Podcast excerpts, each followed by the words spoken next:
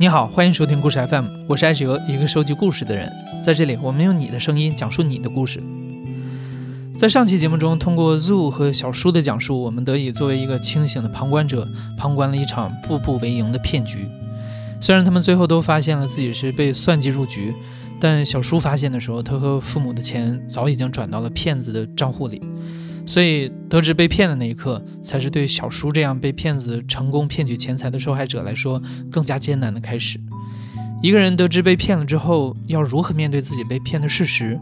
等待他的又会是什么呢？当时脑子一下就是顿住了，就说完了，可能我真的遭遇诈骗了，不行了。我要做点什么，所以当时我就是进入了一个自我保护状态吧，就是说好要冷静的处理这个事情，不要慌了，已经这样子了，你要尽你最大可能去挽回一些损失，你要去求助，你要去做一些事情，你不能就这样算了。强迫让自己冷静下来的小叔，首先想到的是给中国大使馆打电话寻求帮助。使馆的工作人员听了小叔的描述之后，也告知他这确实是电信诈骗。但由于整个案件发生在海外，所以中国的警方无法协助，大使馆帮不上忙。小叔没有放弃，他赶忙叫回男友和自己一起想办法。他们商量之后，决定先联系小叔的英国老板求助。他的英国老板建议他立刻向英国和香港警方报警，并且要尽快联系银行。跑到市中心报警的时候，小叔这才得知，英国警方不能线下受理这类网络诈骗案件。和香港的警方一样，都需要小叔在网上填写报案的表格以及相关的证据文件。等到小叔回到家，在男友的帮助之下整理好了所有的证据以及文件，上传完毕之后，他已经精疲力尽。使馆和警方都和小叔说，这笔钱大概率是要不回来了，让他做好心理准备。这些报案都是周日进行的，然后等这些都结束之后，已经很晚了，所以我说这个时候客服肯定都不在线了，而且我当时也太累了，想要稍微冷静整理一下思绪。当然，我第一反应就是说我这个事情发生之后怎么跟我爸妈说？我这个事情是第一个跟我男朋友说的，他当时就跟我说。你先把你所有能处理好的事情你都办好，你再跟他们说，要不然的话，他们说那你怎么办？你你说我我什么都没有做，那他们会更加生气。我说你说的有道理，嗯，所以这个时候我觉得有一个能够一直给你支持的人。说是蛮重要的，就有一个清醒的声音来告诉你说你现在该怎么做。不管这个人是你的伴侣也好，还是说你能够信得过的朋友也好，我觉得很重要的就是你一定要学会如何去向外界伸出手，说我需要帮助。因为在这样的一个处境下，你就像你当时被受骗的时候一样，你的整个头脑是不受你控制的，你的逻辑性、你的一个情感是很严重受影响的。你要意识到，就是这个事情已经超出你的能力范围了。所以就等周一的早上，第一件事情，我就是跟公司请了半天的假来跟银行进行联络。他们网上是有专门的热线，是就是如果你怀疑自己遭到了电信诈骗，来联系这些专门的人员。我就是联系到了他们，然后用英文把整个事件大概的和他们进行了陈述。然后银行的专案组的人说好会给我专门立案调查这个事情。就是整个过程也会是一个非常耐心、很友善的一个倾听的态度。他们也跟我就是用英文来说 “feel sorry for me”，就是为我表示歉意。嗯，然后他们有问一些基本的问题。其中，他们有问到我去到银行汇款的事情，就是说你去到银行进行汇款的时候，工作人员有没有问你说这笔钱是干什么的？我说有，然后他问那你是怎么回答？我说我是这样回答，是那边的人教我这么说的。他说好，我们的工作人员有没有提醒你说这可能是一笔诈骗？我说并没有。然后他们说好的，呃，说他们已经有进行了录音和基本的一个笔录，然后就是需要我把尽可能多的证据发送到他们这个邮箱。于是我也就是赶紧照做了，就是在接下来的几个小时内，我尽快的把所有证据都收集起来发送给他们。依旧是像我 之前接受所谓的调查一样，我依旧积极的进行调查。当然，这次当然就是更加的仔细认真了。然后这之后，他们就是会有比较快的邮件反馈，就是说收到了我的消息，他们会尽快的处理。有任何问题啊，会我也可以随时的打电话跟进。所以当时我跟接我电话的专案组人员就说，像这种情况，我真的不知道我该怎么办。接下来我还能做什么？还有哪些帮助是我可以获得的吗？然后他们就给我了一个叫 Victim Support，相当于就是受害者的一个专门的一个组织。他们说你可以打电话向他们的热线求助，他们有二十四小时的一个求助热线，他们可以有人可以帮助你。就是如果你需要找人聊的话，他们那边都有很全方位的服务。然后我晚上的时候就给啊这个受害者支持组的人打了电话，那边人接线之后也是非常的耐心，非常温和的听我叙事整个过程。然后他听完之后，他就跟我讲说：“我觉得你非常的正经，我觉得你很厉害，你很坚强，你在第一时间反应过来了。”并且你立刻的去寻求帮助，报警，你联系银行，并且你主动联系了我们，我觉得你真的非常的棒。当时我就是真的是整个人很感动，然后感觉自己又又重新的充满了力量，因为这整个事情对于我来说，它其实是非常的打击了我的个人自信。因为我感觉，在我这四五年间，我自己建立起来的自我的一些人格，对自己的信任感，感觉一下子又重新被他们摧毁了。就我觉得自己怎么能够没有看清他们的这个骗局呢？这明明有这么多的疑点，这么多的很明显的事情表明这不是真的，你怎么就看不出来呢？你也不傻呀，怎么会这样呢？就是会陷入对自己的自我怀疑当中，这是肯定的。我相信每个受骗的人都会有这样的一个自责的过程。我们大概打了有一个小时的时间，因为对方是个陌生人吧，我也更好的能表达自己一些愤怒。对于这些施骗者的一些恨，甚至说对他们诅咒的一些情绪，当然你知道我这是气话，我并不是真的就是希望他们去死这样的一些话。但他说你不用为这样想法道歉，我非常能理解你，就是能感觉到自己的所有的愤怒，所有的这些负面情绪都被别人温柔的接住了，就这种感觉就是你会非常的安心，你会觉得我现在很安全。当你情绪上很安全的时候，我觉得我就有了更多的力量去继续自己的生活。在家里，我只会更加难过。我需要做一些事情来分散我注意力，所以就是暂时这样，我就去上班了。我到了公司，我是其实是跟同事朋友说了是发生了这样的事情。我的朋友们，他们一听到我被诈骗的数额，还有这个整个案件持续的时间，他们都就很震惊。然后他们也都是全都上来，就是拥抱我、支持我，说我真的很抱歉，在你身上发生这样的事情。你是什么时候不舒服了？你随时来跟我聊，没有问题的。然后他们还一再跟我说，这不是你的错，你记住，你没有任何错，你不要怪自己。所以我觉得就是在心理上来说，他们在第一时间给了我很充足的支持，让我就觉得至少我不孤独，我不是自己一个人在承受这些事情。我跟男朋友还有这个求助组织的人沟通之后，我感觉我好像情绪上准备好了。跟他们讲述的过程中，我自己也是在练习，就是说要学会面对这个事情。就光是说出来我被骗了这几个字，我觉得其实当时也是挺难的一个事情。然后我就觉得好，我大概准备好跟我父母讲了。我就跟我爸妈就是在群里发消息说，你们有没有时间？我有一个很重要的事情要跟你们讲。然后这个时候家里人态度就说：“怎么了？就是我现在不在家，你等会儿说不行吗？”我说：“我觉得这个事情不能等。”我说：“不行，很重要，我要跟你们两个人一起说。”然后我爸爸是就有点急的脾气，说：“我现在外面没办法赶回家，你有什么事就在群里说吧。”我就说，我必须要让他们意识到这个事情严重性。我就直接跟他们说，我被电信诈骗了。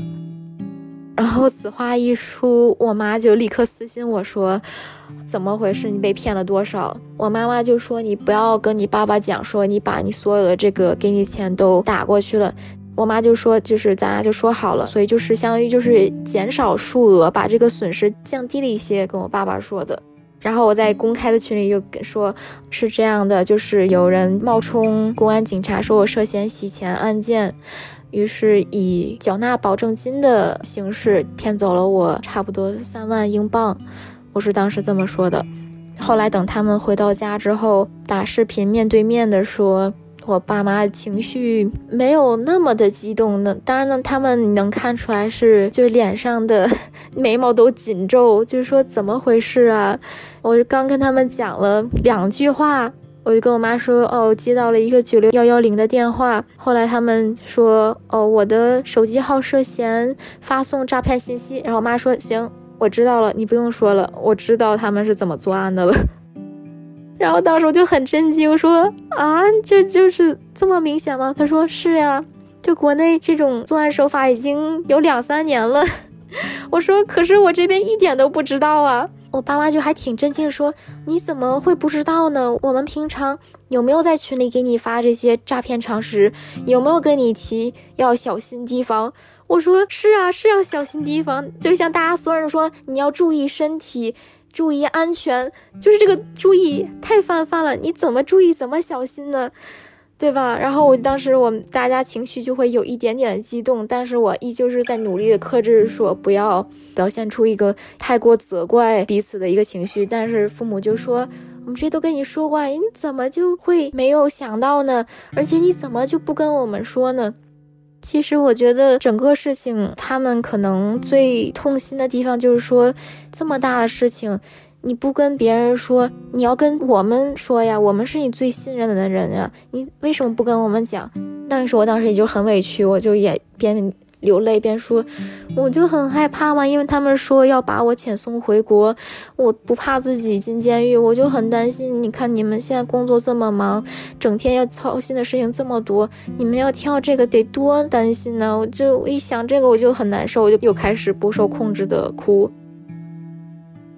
我就跟他们说：“你们能不能不要这么跟我说？我知道你们很生气、很失望。我知道这是挺大的一笔钱，我自己对自己很失望。你们肯定也知道我一直在自责的。但是我希望你们能够克制这样的一个说这个手法很拙劣，你怎么看不出来？这样的话，就像我解释过的，就他们演的太好了。他们这整个事情对于当时我来说，它就是真实的。”我能够理解你和我爸爸对我很生气、失望的态度，我完全能理解。但是，请你们不要再说这是我的错，这不是我的错。我过去的两个多月就每天生活在压力和惊恐之中，跟男朋友、跟你们都想过要说出来这些事情，但是我要努力的克制自己，真的要压制自己，说你不要说出来，你可以承担过来，你能做得到，你不要给别人增加这种压力。等事情过后都会好的，你再跟他们讲。就是来自父母的这种反问跟质疑，就相当于是让我受到了。第三次伤害，其实我是有这样一个预期的，我能够理解，因为，唉，啊，我不知道是从小的一个家庭环境相处方式，还是说可以大到说整个一个东亚家庭的这样一个相处模式吧。嗯，就算生活中家人之间表达关心的方式，也是以一种责备的语气说。比如说，你要是出去远门，或者是，呃，做了什么比较艰难的事情，大家可能就会以一个责怪语气说：“干这么累事儿干什么？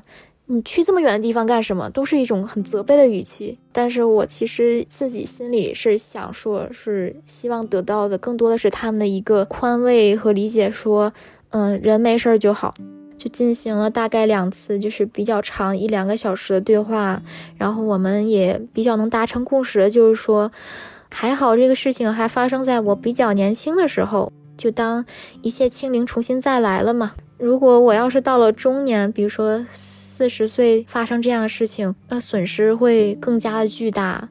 可能承受的那种自责还有愧疚之心也会更加的重。一般人来说，就是说你已经老大不小了，怎么这种事情都不知道呢？而且那时候可能会有更多社会责任，比如说我有父母要养老，我有孩子需要培养，就是会有更多的压力。然后我妈妈那边也是说，没事，你你人没事就好。然后你以后就是要记住了，真实的记住这个事情，当成一个人生的教训。因为事情已经发生了，你不断去复盘、去回忆那些痛苦的点，只会让你自己更深的陷入到这个事情当中，走不出来。与其那样，你还不如你要赶紧的做好现在手上的事情。现在你没有钱了，那好，那就好好的工作，去找兼职，去打零工，那就去挣这个钱。所以当时那两周多三周吧，我就已经接受了这个就是事实，就是说啊，钱转不回来了，就一切从零开始吧。然后当时我还接了零工跟散活，就是下班之后又回家接着做，就是另一份工作。然后一般就是到晚上十一点，可能在你们那边不算什么，但是对我来说，就晚上工作到一点才睡觉，简直是太痛苦了，就没有任何自己的生活，而且就是感觉是在一种自我惩罚的感觉。说我要更加辛苦，就是因为我的愚蠢上当受骗了，我要自己承担这个后果，我不能让爸妈承担这个后果。所以说父母也没有再给我打钱，我也明令禁止说你们不许再给我打钱，我还有些钱我能自己想办法，你们不要管。嗯，对我来说这是怎么说一种自我惩罚和赎罪的方式吧，但也是让我自己就是赶紧忙起来，继续向前看的一个方法。嗯，就是挺好笑的。当时我就说，我手里一共有这么多的钱，我全都要给他们转过去。然后王检察官那边还说，嗯，你给自己手里留一点钱，对吧？你还是要生活的嘛，对不对？然后当时还想，哎呀，可真体贴呢。哎呀，不过还好，还好没有全部给他们转过去。我当时给自己卡里留了可能。五百磅，五百磅，因为一般这也是我每个月给自己的一个大概生活费，除去了房租之后，差不多五六百磅的样子。然后当时我男朋友还给了我一点钱，因为他就说就不要有任何压力，还是要好好吃，不要让自己身体坏掉。然后还有一个就是很当时就很悲伤的小细节，就是公司门口开了一个我很喜欢的面包店，但是那个面包店呢，就是会有一点贵。然后我就站在门口拿着三磅的午餐套餐，就是在这边就是 meal deal 是三磅很便宜的一个小套餐。我站在冷风里，然后就看着里面那个温暖的灯光，还有闻着烤面包还有咖啡的味道。我就当时在门口就很想哭，我觉得 我自己好惨，就是自己太可怜了，小小的一个站在门口，啊，然后就是接着回公司啃冷午饭的那种感觉。过了差不多两周，这期间我还有在一直不停的接到一些诈骗电话。当时我配合调查的时候，江队长呢给我一些要求，其中一点就是说我要记录所有的来电，如果那些来电是未知来电，没有在我通讯录里的话，就是不要接听，就挂断或者是让他自己断掉就好。对，然后后来开始接听电话的时候，我又接到一些诈骗电话，我就控制不住的，我就在电话里拿英文就是骂他们，就大声的 fuck you。其实我心里还有更多的糟糕的脏话，但是因为当时在办公室，我就很努力的克制下来了。但当时我就 那一句脏话出来之后，我的同事都吓到了。我挂断电话之后，他们就说：“怎么了？你你还好吗？”我说：“呃，就换了一副面孔，就说啊，没关系的，只是一个诈骗电话，我只是非常的生气，因为大家都知道发生了什么。”他说：“啊，原来是这样，没事没事，骂的好。”然后后来有一天，就是我在公司整理文件的时候，然后又接到一个电话，也是一个没有显示的来电。当时就只有我一个人，我当时就十分的准备好要开始破口大骂。然后一接电话就没好气的拿英文说哪位，然后那边人说哦我是巴克莱的工作人员。我当时紧接着马上就要骂回去了，然后人家就说：“哦，就是针对你目前的一个诈骗案件，我们有了一个近况，想跟您聊一下。”然后我就赶紧就说，就是收了一下，然后就冷静下来一听，我说：“哦哦，好像确实是正经官方的人，但是我还是存疑。当时整个人非常的警觉，就是对周遭的一切环境都非常的警惕。但是因为就是手机。”嗯，银行是有验证的嘛？他说我现在就是给你的手机 APP 发送一个验证信息，请你在 APP 上验证一下。所以这个就是实在是没得跑的了，是能够确认就是说是官方认证的一个工作人员。哦，所以我就才百分之九十九的放松警惕下来说，哦好，那这现在什么情况？然后他就来跟我就是讲了一下案件回顾。然后这个时候，我就因为我的手机还在银行的 A P P 页面上，然后我就发现自己本来是零点零一的余额，然后现在变成了就是三万九千英镑。当时我就没有在听他在说什么，我就是所有的注意力都在这个手机上这个数字上。我说啊，这这是钱吗？这个数字怎么是这样？就不管他在说什么，我就简短听他说完之后，我说，嗯，不好意思，打打断您一下，嗯，你们是把我的钱找回来了吗？然后人家说，哦，是的，在经过我们审理过程中，我们相信您是一个真的受害者，于是他们就把钱赔偿给我了。所以说，严格意义来讲，他们并没有追回本来属于我的钱，他们是作为银行方面赔付给我。就当时就超开心，我就当时就嘴就是合不拢嘴就咧开一直在笑，然后我就我又开始哭，然后就说真的太感谢你们了，你们真的不知道我过去这两个多月就是压力多大，然后。被骗之后，整个人好沮丧。那边工作人员也是，就非常耐心的听我说完，然后就是也非常的替我开心，说嗯没关系的，这是我们应该做的。然后接下来他就说，就是经过这样的事件，记住经验教训没有？以后还有类似这样的事情。然后他给我列举了一些其他的诈骗手法，然后对我进行了沟通教育。然后当时我就脸上一直笑着听完，说嗯没错没错，我记住了，我这辈子都记住了。不过确实也是，如果再犯这样的错误，我真的只能怪我自己了。然后去跟我公司的朋友，就第一时间跟他们说，然后他们都超级开心，大家全都过来抱我，就举高高，就说太好了，跟你说会没事的，哎呀，太棒太棒了。然后我老板也是超级开心，然后老板说你跟我们先说干什么？你要先跟你爸妈讲啊，赶紧就把我轰到其他地方，说你先别上班了，你快去跟你爸妈讲。然后就开开心心的，就是立刻打电话给我妈，我就说。你猜怎么着？我的钱回来了，银行把钱给我赔回来了。然后当时我就能感觉到我妈妈的脸上就是，嗯，她脸上本来有一团阴云，然后阴云就变成了一团疑云。她说啊啊，对我说是的，钱回来了。你看，我还给她发截图，你看钱回来了，真的在我的账户。然后我妈就一直在啊。然后你就看他的眉毛渐渐的就舒展开了，然后就面慢慢的有了笑容了。然后我们两个就一直在那里乐，说回来了，回来了。然后我妈妈说真的呀，这么好的事情。然后他还一直不相信，说怎么会有这么好的事情？其实我当时也是在缓过来的过程中说，真的就就这么好的事情发生在我身上了。但是怎么说，我是觉得这是我应得的。我就觉得我们一直都是这么好的人，我们一直都是这么善良、乐心助人，然后也不做任何坏事，我们当然值得最好的了。我妈妈就跟我说啊，这是要是在国内的话，好像真的是追不回来耶，好像国内银行是不会这样的。经过这个事情，更加坚定说，你就在那边好好待着吧。你看这种事情，银行还给你把钱赔回来了，可能你回来，可能钱真的就没了。他说你在这边快乐待着吧，我就更坚定的支持你的想法了。所以对于我来说，就是一个啊双重喜悦。就是我其实还很担心，经过这个事情之后，爸妈会说不放心我一个人在那边，赶紧把我拽回来，放在身边。嗯，然后当时那天就是给自己买了一个一直舍不得吃的小蛋糕来庆祝，因为之前被诈骗之前是因为没有工资穷，舍不得买，然后被诈骗之后是因为真的没有钱，真的穷，舍不得买。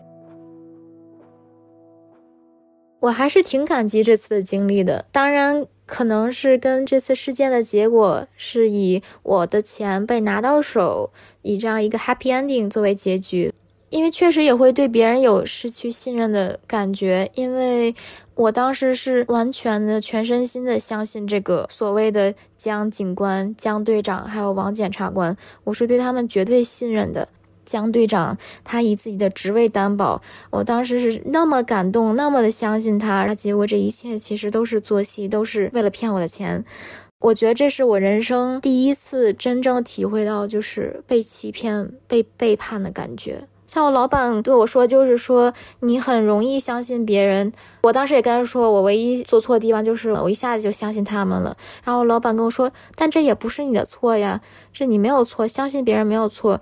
而且同样的，你是一个非常值得信赖的人，你不要因为这个事情改变你自己。然后我也很快的就是调整过来说，没错，这不是一个缺点，这每个人就应该是这样的。我还是依旧会抱着一个很乐观、一个很开放、积极向前的态度去生活。现在我好像很久没有接到诈骗电话了，因为就是跟反诈骗组织那边好像就是，嗯，他们一般会有一个保护措施，就是因为我作为一个受害人，他们可能会把我的电话号码会保护起来，就是和绝大多数诈骗电话应该就是会隔绝在外。采访过程中，我们有问过小叔，如果现在还有一次跟江队长通话的机会，他还会想跟江队长说些什么吗？要不换个工作吧，别干这个了。然后等你换好工作了，你你请我去你们家吃顿好的吧，对吧？毕竟你也是要诈骗我呢，怎么也得赔个不是吧，对不对？嗯，对我感觉我也不知道我是不是受我妈妈影响，我也觉得我宁愿相信说。绝大部分做诈骗的人，他们并不是真的想去做这样的事情。我宁愿相信他们是被迫为了生计、为了钱、为了家里，他们或者是被骗到诈骗员也好做这些事情。我还是更情愿大多数人是这样想的。从小叔的世界里彻底消失的江队长，应该没办法再回答小叔的问题了。但上期节目的第一位讲述者 Zoo，因为在第一次通话之后就及时识破了骗局，所以他趁和骗子还没有断联，他还给骗子回拨过一个电话。这次他把记者的身份隐匿在受骗者的角色里，对骗子做了一场隐秘的采访，问了骗子很多我们想要知道的问题。当然，因为他不想让骗子得意，所以他也装作前一天早早识破了骗局的样子。确认这个是诈骗之后，我第一件事情做的是先下了我的大楼，问了我的门卫，因为我也刚到纽约，我不知道这些东西是要怎么样处理比较好。然后后来他就问我，他说你损失了多少钱呢？我说，哎，我还没有损失钱，但是我知道他是诈骗，如果能够抓到他，就能够抓到后面的犯罪团伙。他说，但你没有损失钱的话，你也没法报案。所以这件事情我就想说，那既然不能通过这样解决。那我只能私人恩怨，我就自己报了。因为我当时觉得，这个人如果在上海，他跟我应该是有时差的。那我试一试下午跟他打电话，然后这样的话，他那里应该是凌晨，我就想整他。所以我下午大概三四点的时候，我就给他打了个电话。我说：“韩警官，我觉得我这边啊有一些新情况出现，我感觉可能跟案件相关的。”他就立马就给我打电话了。然后就说说你现在在安全的位置吗？我说我现在在安全的位置。他说嗯，那那好，你安全就好。那有什么事情要及时跟我汇报。呃，我说好的好的。然后就把电话挂了。啊，我觉得简直太可笑了，因为我听他的声音，我我听出来是很疲惫，就是被人凌晨从床上叫起来加班的那种感觉。然后我当时已经有了报仇的快感，我就想说就这样吧。因为我确实不知道我应该做什么了，我不能报警，我也不想反制他，那我除了给他开个恶作剧以外，我也没有什么别的事情可以做了，所以当时我就想说，嗨，就不整他了，我就给他发了一条短信，我说，嗯，我说祝你早日金盆洗手，生活顺利。哦，这是我第二天早上发的信息，他立马就回了，他说你早说呀，他说。打电话吗？然后我当时就觉得太好笑了，就我意识到，哦，他想以一个人的方式，一个人的身份来跟我交流了，而不是想以一个诈骗犯的身份来跟我交流了。然后我这个时候，你知道吗？就是我的记者属性就出来了，我立马就准备好了我一切的录音材料，然后又到了我室友的这个密闭的卧室，然后就给他打了这个电话。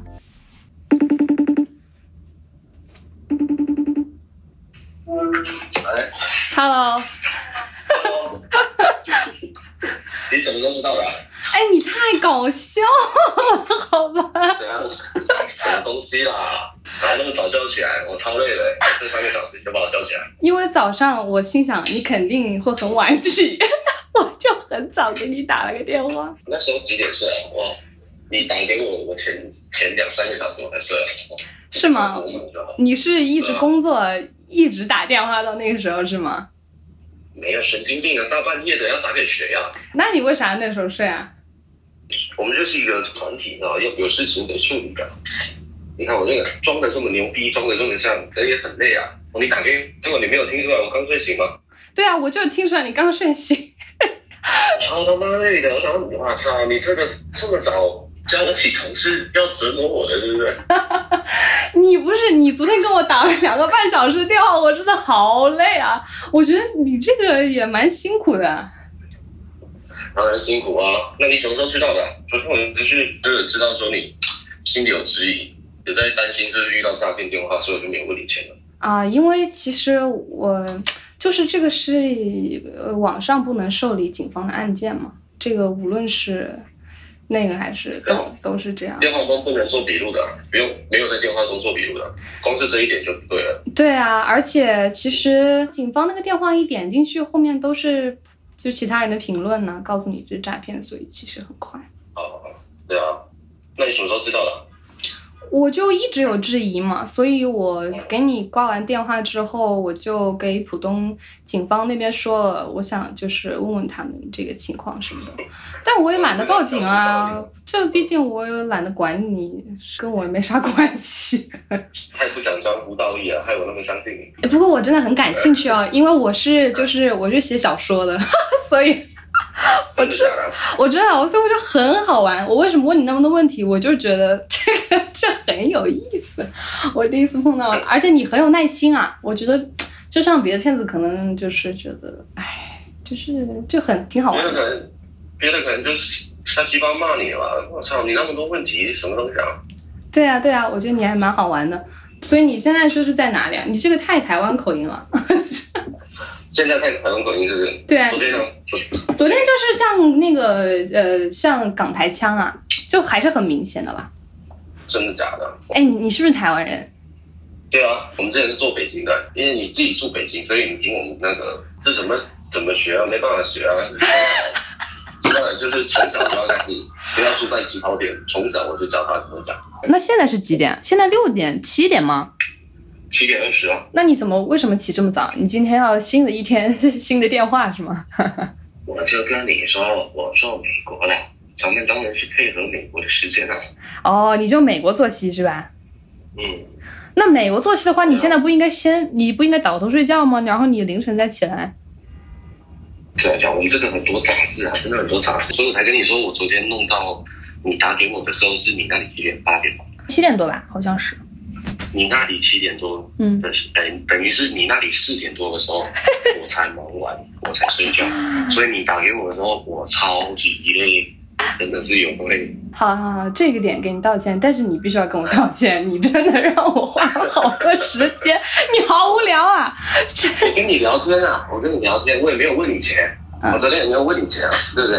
对对对对对，所以我当时觉得 挺有意思的，不知道你想什么时候问我要钱？哎，那你是觉得就是你你是不是想，比如说今天或者明天，然后就跟我说你那边 这个，你会怎么跟我说？哎，我好想知道，你跟我说说。这个嘛，我想一下，因为你这个情况，我基本上我会等到你那个，就是我觉得说你真的心里面的质疑少一点了，没有那么质疑的时候，我才会跟你说，啊，哎，你们这个是你是按词儿念呢，还是你要背啊？这个刚开始学的时候，当然是得按曲，就是按着这个稿面念。那么现在做久了，居然就是有个大纲，念个大纲，不然昨天哪哪能跟你瞎鸡巴扯淡那么久啊？你要问一大堆问题，这比起来的话，你真的算是中国人里面算是文化素养比较好的，不然真的是有点夸张。跨国的不都素质还可以吗？没有，有些打工仔，我操，他们明明念什么书过去打工的，你跟他讲东，他在跟你扯西啊。还有那种就是没文化那没文化就算了，有几天还要哎不懂装懂，你知道吗？就是那你昨天还在那边跟我试一大堆，害我还真信了，真的是。嗯，没有没有，你确实你确实这个业务比较熟练，所以我很尊重你。嗯，这因为这是我的职业病，我会喜欢问问题。你读什么科的？什么职业病？是什么职业病啊？你猜猜啊？哪有这种职业病？你说你写小说的不对呀？心理学？谁学？我我真想学心理学。心理学我也想学啊，挺牛逼的。一堆，哎。那你学的啥呀？你学的啥？我嗯，我读到初中而已，你信吗？我信呀，你说什么就是什么。读到初中而已啊，我真的读到初中而已，就就是受了九年教育，哦，就受了九年教育而已。哎，那你真的不用你自己先，就是比如说哈，你们这种，嗯，这样的话，你自己平时会更加注重你的信息安全吗？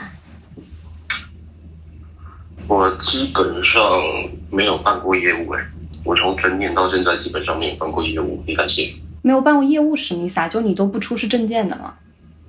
我除非说租房子，租房子如果说女朋友的话，我也是租女朋友的名字。如果说没有女朋友，我可能才会租租房租我自己的名字。手机，你说办手机、办银行，我自己也没有银行卡，因为我说我们这个怎么讲，我们这个什么时候出事也不知道，所以我如果出事的话，我名下的东西，比如说有车有房这些东西，如果在我自己名下，那么就是犯罪所得。哦。手机的话，如果我用我自己名字，如果说我已经被处理了。我这个人，我这个人已经被注意。我用我自己的手机，我用我自己名，用自己的信息去办手机号，让人家直接查我名下手机号，不就能够知道我了。那你这样不会没有生活了吗？你自己都没有自己任何的财产，然后你手机啊这些都很不方便，你那你怎么生活呀？手机，首先手机的话有人头卡，就是有一种是人头卡，就跟我昨天跟你提到人头账户一样，嗯，以金钱的代价去跟别人收购。这个有专门在有有一些人是专门他带着一些游民，那这个游民也没有钱没有生活，但是他更加不需要银行的信用或者是说各个地方的信用，那他可能就去干人人头卡，办了人头卡之后，再由这个人头卡上游卖给我，这样子我再跟他买，这是可以的。嗯哦，所以就相当于都通过钱的方式来解决，尽量不要暴露你自己的身份。对啊，那你说车房这个都是挂在家人的名下就好了。哦，嗯，因为你问我的职业是什么嘛，我就是拍电影的，拍电影的，对。然后我之前拍过这种，呃，你知道中国有这种黑名单嘛？黑名单上的人就是呃失信人员。对我，我拍过那种名下没有财产的那种，就是我了解过这样的案子。然后我觉得就是他们的财产转移什么都转移的很干净，确实在。法律上就是很难去定罪，所以我觉得你们，你比如说你弄了几年了，你们有被查到过吗？我感觉其实还挺，就是很容易打擦边球啊。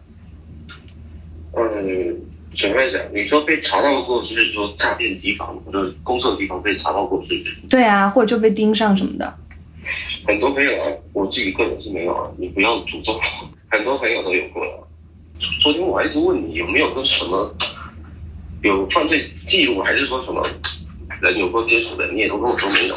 嗯，对呀，没有嘛。昨昨天一直跟我说你在读研究所，那怎么研究所是读什么？也是拍电影的。对呀，拍电影啊。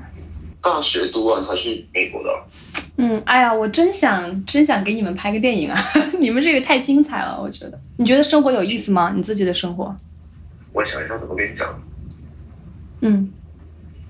我这么说好了，首先依我的学历的话，在我们这边的工作，一个月大约是两万多的台币，嗯，两万多的台币换算成人民币大概是五六千块，对，四五千块，嗯，四五千块的人民币。那么你想，我今天四五千块人民币，我怎么养家？我怎么帮家里还钱？这个是我一开始进来的初衷。那你想，我四五千块人民币，我要怎么去提升值，对不对？嗯我以后难道我要叫我我自己小时候就是穷过来的？你要我叫我小孩子跟着我一样，可能身上一个礼拜的零用钱可能一二十块的台币，这样子，你觉得这样子我会快乐吗？我自己的个性我是不会快乐啊。嗯那与其这样，我宁愿我也不跟你，嗯，怎么讲？我就跟你老实说啊，我这样子依照我自己的能力啊，嗯我这能力算顶尖的了啊。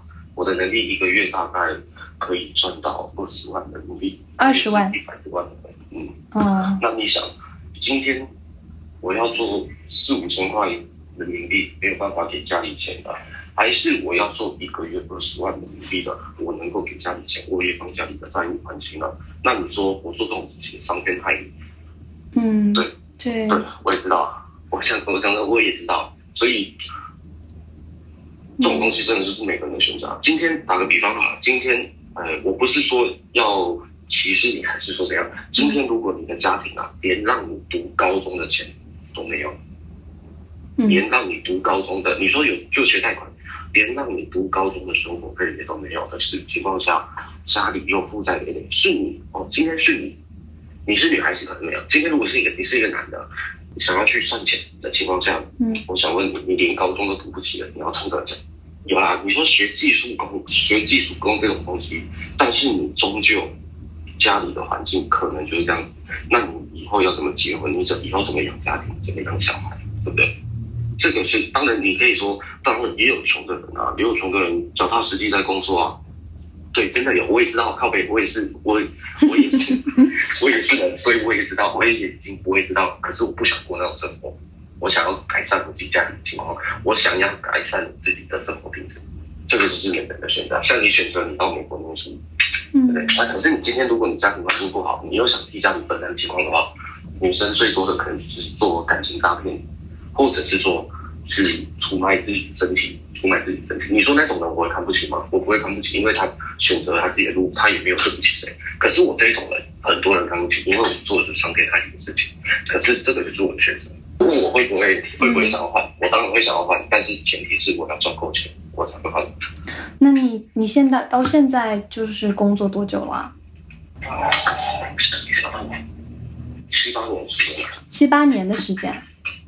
嗯，哦，那我也真的有做过工作啊。蛮长的嘞做。工的啊，对啊，一路从一开始的就是客服人员，我一开始跟你讲话的客服人员，一路做到现在公安局，再从公安局再做到公安局的队长，然后再做到现在。对你们还分得这么细啊？当然，你如果今天，比如说你今天是一个比较有钱的客人，那可能比较聪明的客人，做你笔录完，可能就交给我了；人家笔录做完，可能就交给我了。嗯就是由我去解决。不然你想想看，哎，你昨天问了那么多问题，你真的觉得每个人你自己没有结果的，可能没以前没有结果，你下次有结果，你再把你昨天问我的那些瞎鸡巴问题，你拿去问他，你看他跟我，妈的，绝对是我回的比较好。你确实，我这个业务功能给你打一百分，好不好？我我给你一个小红心。你是的，你自己以前都没有接过诈骗电话吗？我接到过呀，我在大陆接到过呀。不过啊，我真的觉得挺有意思。那你你是因为就是你刚刚有讲负债什么的，所以你是因为家里面有负债，所以你自己就压力比较大吗？我操！你想，首先父母亲离异，我爸就是一个乐色，家里不顾赡养费都没有给我我妈他们，我妈负债帮他背负债背了一百多万，我妈一个月薪水是三万多的台币，大概是五千多块人民币，我现在贬值了，大概是四五千，才上五千块人民币啊，嗯五千块人民币他养呃养两个小孩，养他自己养家的人。我想问你，你看你母亲你这么累，让你十七八岁还未成年的情况下，你要怎么去帮家里分担这些能力？你去做，我就讲的那种童工啊，你去做做什么？两三千块人民币好不好？两三千块人民币，我算你一个通勤费，算你一个吃饭的费用。你他妈的，你一个月可以给家里多少钱？你养自己都有问题的情况下，所以我从十七八岁我就开始卖药、卖毒品，那后面才转做，后面也有做过正当工作，我做过上一社，做过做过什么什么东西啊？殡葬业，哦哦，嗯，有时候都做两年了，可是那个薪水就真的大概是五六千块人民币。那我讲真的啊，我自己家里没房，那我等于是租房，再来我又那时候又买摩托车，又要车子贷款，那我再加我自己的生活费，我根本一个月给家里根本可以说是完全没有，完全没办法给家里，除非就是那种哦，我三餐都吃面包啊，吃那种自己煮的面条啊，他妈最烂的那种东西，我才有办法勉强一个月几个可能一两千块人民币给家里，甚至连一千块都不到。那你是怎么找到这个途径，就是能够让你赚钱的？这怎么找到的？这个我跟你讲，像我们国中的时候，就像我们这种人，就是国中那种坏小孩，你知道吗？那我们坏小孩就是自然就是一群认识、认识、认识。然后那时候十几岁的时候，国中国中还没毕业就开始在卖药，然后国中毕业之后真的完全彻底在卖药的时候，你会认识到越来越多人啊，越来越多人的情况下，那呃。其实十几岁的时候就有听说这一图赚的比较多的，多少认识？可是你想，什么人吃得起土？什么人吃得起？有钱人。对啊，那除非就是他妈的家里有矿，那家里没矿的怎么办？去拼别人家里的矿。嗯。那拼到家里别人家里的矿的时候怎么办？哎，找我买药。找我买药，我自然就认识啊。认识的情况下，就讲座的时候，其实本人都会介绍去啊。嗯。命啊，这辈子就这样子。这算是一条不归路吧，就进来了啊。哦，那当时你就是相当于要自己去拿货吗？就是要自己去进货吗？这些我感觉都其实是很很危险的事情哎。那你怎么一个人？这些都是一层一层的，所以一定会有大盘嘛，就是最上游，他可能从港口走私进来，从别的国家嗯走私进来，然后再分给中盘，或者是说其他下游，其他下游才会分分批给我。你像那种一次。毒品查获两三百公斤的，两三百公斤，它可能十公斤给一个大盘，或者是说五十公斤给一个大盘。那么这五十公斤的大盘，它可能再分给五个五个中盘，五个中盘再分到我这边，其实我拿到的可能就只有零点一公斤，很少了。因为，对啊，这种就是我们的分货方式啊。嗯嗯，哦，你是没有接触过这种，想要趁现在赶快一次问个够听懂吗？当然啦，我太感兴趣了，因为因为其实包括你写小说，你很需要生活素材嘛，然后我们会很喜欢这种题材，可是你又接触不到，但是我碰到你，我现在可以问你。你可能接触不到你，我跟你讲。哎，我还想问啊，因为我以前去台湾玩过嘛，然后我当时就很感兴趣，包括我以前看过很多电影，就是讲台湾，呃，黑帮或者台湾黑社会的。那你现在你觉得台湾黑社会或者台湾就这种团体多吗？还还就是势力大不大？你感觉？挺大的，是吗？我跟你讲，像是像我们这种公司，我这个公司比较小，可能而已吧，十个人的小公司。嗯。但是你要知道。我一开始学的时候，那一间公司是一百五十几个人，那一间公司算大公司了。但是据我所知啊，因为我们那一间公司算是很大的公司，那么后来解散之后，大家出来做，至少光我们原本公司认识的至少就十间了。那你想想看，这个公司多不多？是各自发家了，是吧？对，以我自己的估计啊，这种公司这种诈骗集团在台湾。少说啊，跟少说大概是三四百间呐，三四百间公司，人数不一，但是至少三四百间。嗯啊，因为为什么这个好赚啊？赚的多啊，嗯，就像是我们这种人能翻身的机会啊。像你的话就不一样，你他妈写本书，我靠，大红大卖，哇，哦，太夸张了，对，没有。哎呀，你干点啥不好？我觉得你，哎，你现在回回本回了多少了呀？你妈妈那边的债还清了吗？我操，才二十万人民币还还不清，我干嘛做这个啊，大姐？对呀，那你就还清了呀，对吧？那你现在是攒了多少钱了？这个东西你是说总资产啊？总资产我还真没算呢。哦。车房，车房，然后差不多存款，因为。怎么讲？这种东西实际上也是回回不去啊！你我们说啥？由俭入奢容易，真的。嗯。对啊，我可能以前生活费一天可能二十块人民币，现在每天生活费可能两百块人民币，甚至花多哎一点，那你。那你挺屌的啊，你你这个又买了房又买了车，就是因为这个赚钱了，对吧？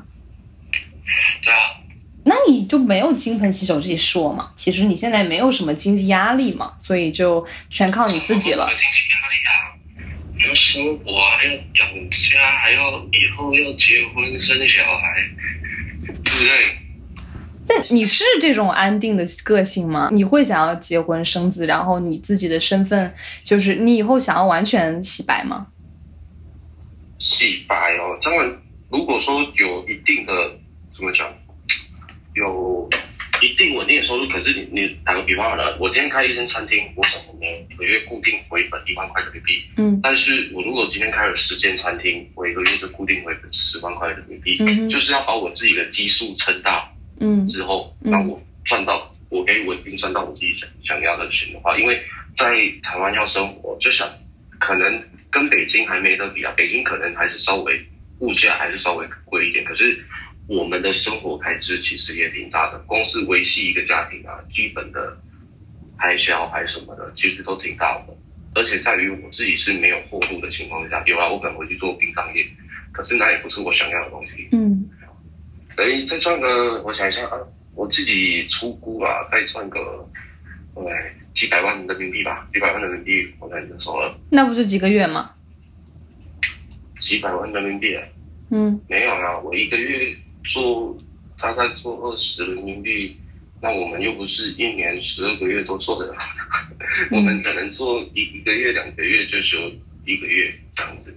哦，那也是啊。那你现在平时每天，比如说你要打给我，然后你一天还会打给多少个人啊？几个人同时打？四个，哦，就一般就呃四个业务一起，然后有一个结束了，或者是他识别你了，你就会再加一个这样子，是吗？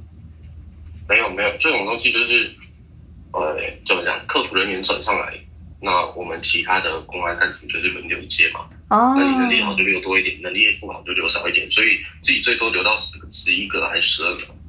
哦，哎，那那种就是在你打电话阶段就挂你电话的人多不多？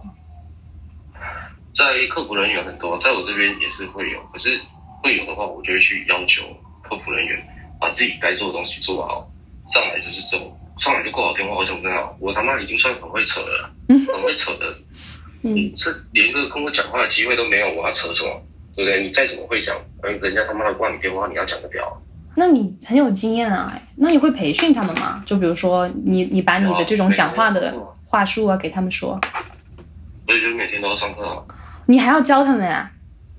嗯，那你要付这个教师费啊，要给你工资啊？哇，真的是，啊，这真的不是我们自己要追的。做这么久了，这间公司是我自己的公司啊，小姐。哦，嗨，你你是老板啊？对呀、那那那就不付你教师费了，你这个大头赚大头。对呀、我要付什么教师费啊？就自己多担待一点吧。那你可以呀、那相当于你原公司解散之后，你自己就独立，然后你就做了。没有，也有去人家别间公司做，他做也是怎么讲？做干部，可以比方说啊，干部有干部的钱，嗯干部的那个层数，可是这个层数不会多，就可能比如说公司的经营利的五趴，或者是说一成这样子。可是我自己出来用的话，我公司的经营利到我自己手上是百分之百，我扣掉开销、扣掉薪水这一些到我手上是百分之百。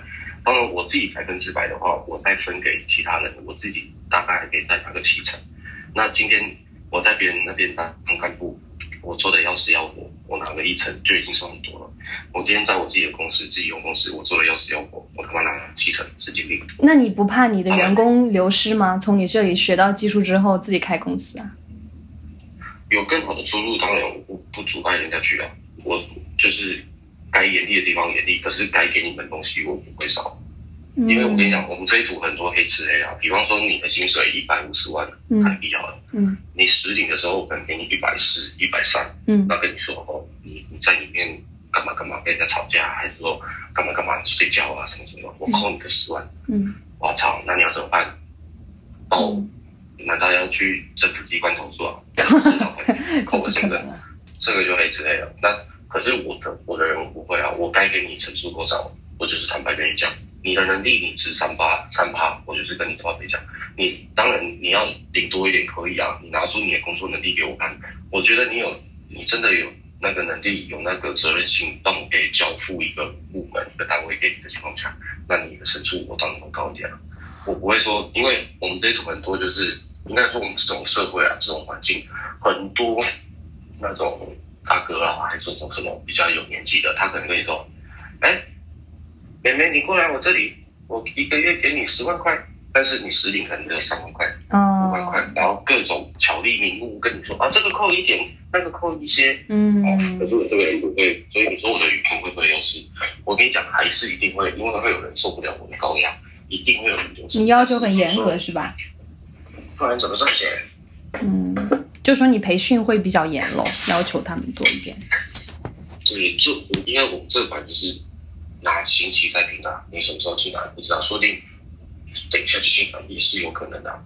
我说进来就是警察就进来了，这都有可能的。那你进来，你既然就是要拼钱的，你睡少一点怎么怎么的嘛？你一天睡五个小时，你很累，你还是有精神啊。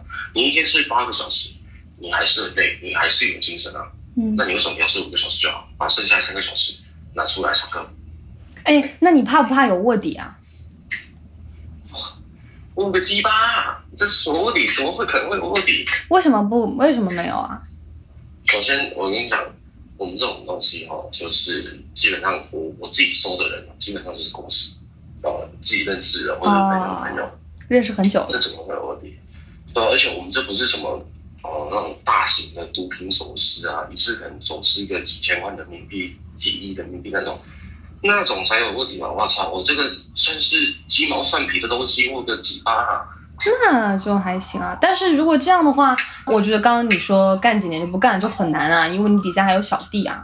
我跟你讲，我自己我可以领少一点的，我不介意我自己领少一点。我自己，你看我现在是基本上是包揽全部的事情，不是说我不相信别人的能力，是因为我现阶段我更相信我自己。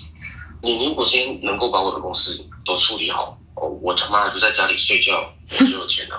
那我当然我领少一点没关系啊。但是现在的工作都是我一手承包的情况下，包含说跟外面人接洽，全部都是我自己承包的情况下，那我领就七成不为过吧？但是你今天我出钱，我出人，你出去管理，我全部的事情都不用管的时候，你都能够把我公司弄好，就是固定会有业绩，固定会有进账的情况下，我领个两成，领个三成，我没关系啊。为什么？第一个我不用进来。我安全，再来，我所之前不用管，我他妈吃饱睡睡饱吃，然后到处可能跟你聊天一下，跟跟别人分享一下，嗯，哎，我这样子领个两成三成，我觉得没关系啊，就看有没有能力啊，真的是。嗯，所以哎，我还蛮期待你日后怎么发展的，真的蛮期待的。我哎，我也蛮期待你日后什什么时候要多交几个男朋友的。哎，这点你就别管了哈，好吧？巨蟹座的对不对？嗯。你是巨蟹座的吗？嗯。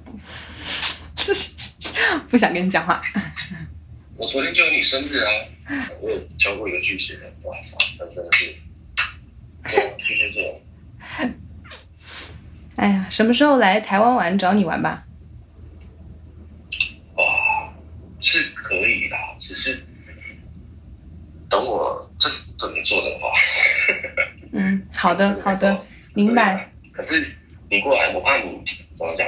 毕竟依照我这种怎么讲？依照我这种这么高颜值，然后这种这么幽默的个性，我是怕你会迷上我的。无语了，你不要自恋好吗？真是的。哎，那个什么，我室友要回来了。所以现在是要挂我电话的意思哦。对对是的。那你可以明讲了，你知道吗？你可以，我要我要挂你电话了啊。不，嗯。再见，拜拜。哎，好好好，拜拜拜拜。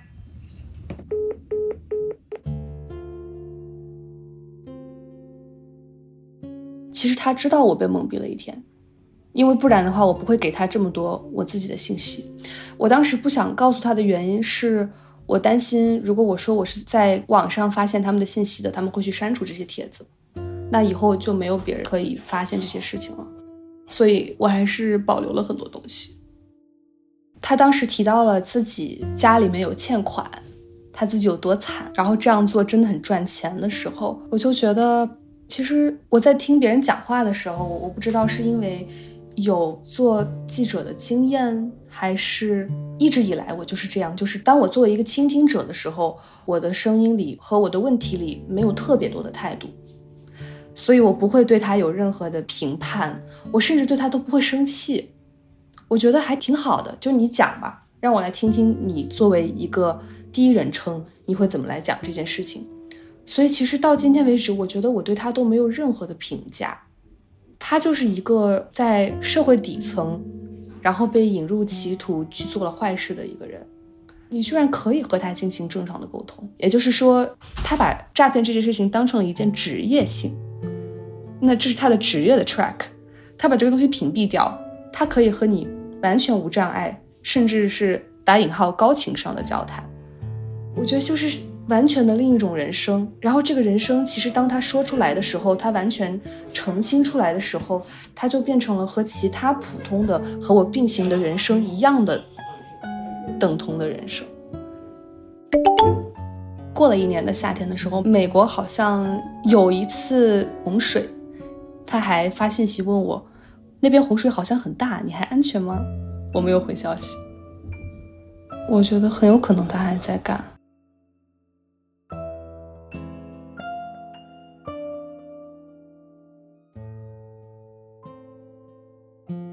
你现在正在收听的是亲历者自述的声音节目《故事 FM》，我是主播艾哲。本期节目由印璇制作，声音设计桑泉。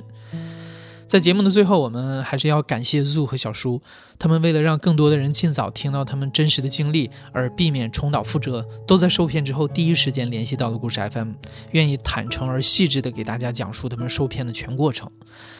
那随着节目播出，他们可能会收到各种各样的声音，包括对他们没有在第一时间就识破骗局的轻蔑指摘。故事 FM 希望他们的信任和善良能够得到大家多一分的保护，而不是多一分的责怪。感谢你的收听，咱们下期再见。